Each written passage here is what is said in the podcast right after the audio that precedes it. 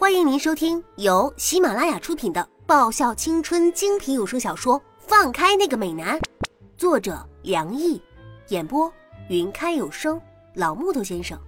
欢迎订阅第五十九集。有不有趣关你屁事？我霍霍磨着牙。记住以后在本少爷面前说话文雅点。易灵微眯着眼睛看着我，很抱歉啊，文雅这个词我老妈没教我。不要以为你眯着眼睛看我，我就会怕你啊！我看在大庭广众之下，你堂堂一个华硕网球部部长、学生会会长，能做出什么失礼的事情？易灵，你不是舞会的策划人吗？怎么在这儿呢？沈良一温柔的声音缓缓响起。本来是想趁着舞会开始前来吃点东西，刚好就碰上了叶子经理，所以。就顺便打了声招呼。易灵放下盘子，一脸神情自若的说道：“靠，这丫的睁眼说瞎话！什么叫打招呼？有他这么打招呼的吗？他那分明是存心找茬，谎话还说的这么脸不红心不跳的。”那么，大家先自便。易灵整了一下身上的浅紫色西装。等本少爷处理了一些事情，再过来招待你们这些贵宾。快滚吧你！滚了就不要再回来了。我在心里催道。易灵看了我一眼，然后带着俊奇离开了。怎么一见到易灵就变成小刺猬了？恨不得全身的刺都往他身上扎的模样。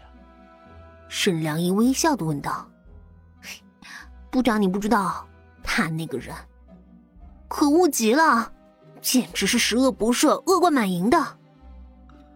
他那个人怎么了？沈良义扬了一下眉，算了，不想说了。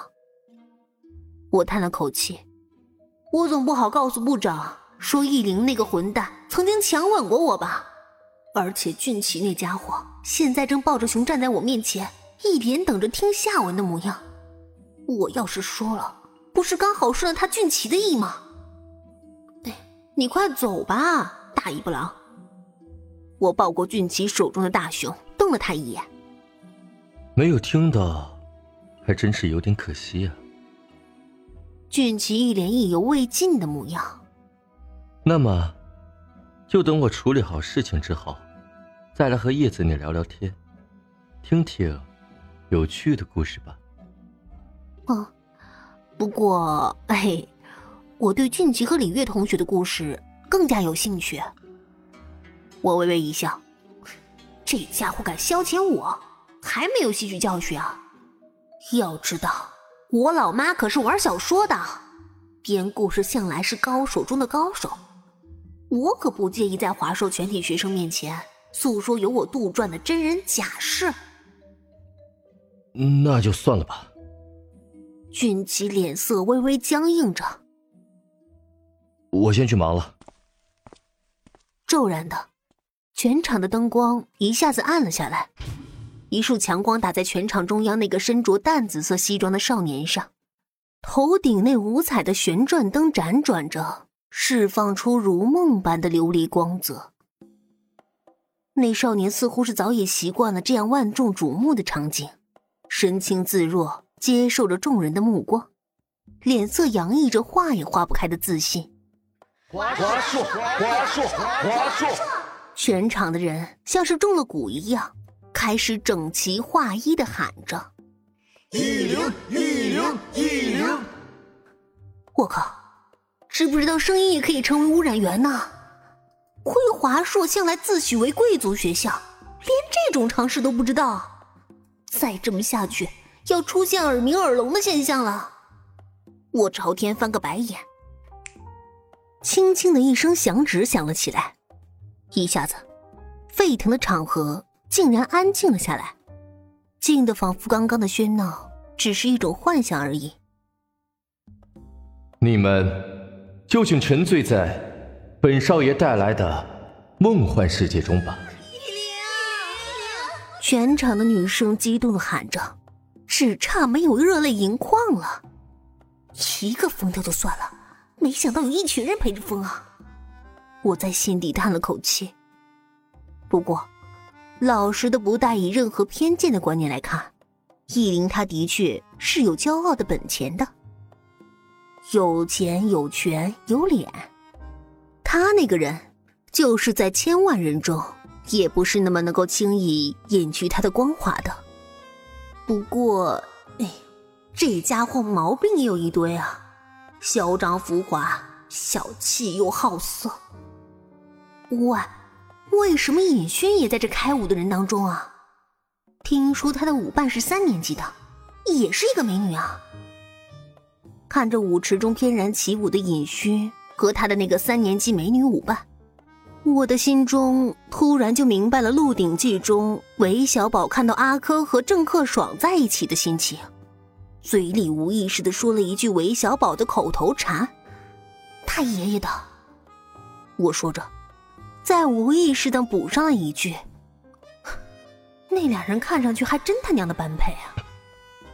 你说什么？微微正经的声音在我身边响起。何谦那冰蓝色的眼眸中有着微微的讶异，大概是被我刚刚说的那句话给震撼到了吧？啊，没没什么，只是无意识说了一句脏话而已嘛。是吗？何谦浅笑着。哇，那个三年级的老牛居然整个人靠在尹勋怀里啊！难不成他还想老牛吃嫩草不成？老天爷呀，像尹勋那样的嫩草，他还真的敢啃下口啊？他就不怕塞牙缝？我瞪着尹勋的舞伴，在心底嘶吼着：“尹勋呐，你千万要坚守住阵地啊！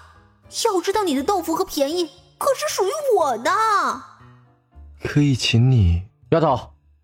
还没等何琴说完，韩芷一把抽走我怀里的小熊，塞给站在一边的小蚊子。拉着我走进了舞池。其实我不想跳交谊舞。我刚想这么回答时，我一脚已经踩上了韩芷。原本想说的话也变成了一句：“呃，嗯，对不起啊，韩芷学长。”没关系。韩芷痛得龇牙咧嘴，但他的手依旧没有放开。我想，待会儿你就不会这么说了。我在心底可以预见他韩芷的下场会有多么凄惨了。本集已播讲完毕，记得顺便订阅、评论、点赞、五星好评哦！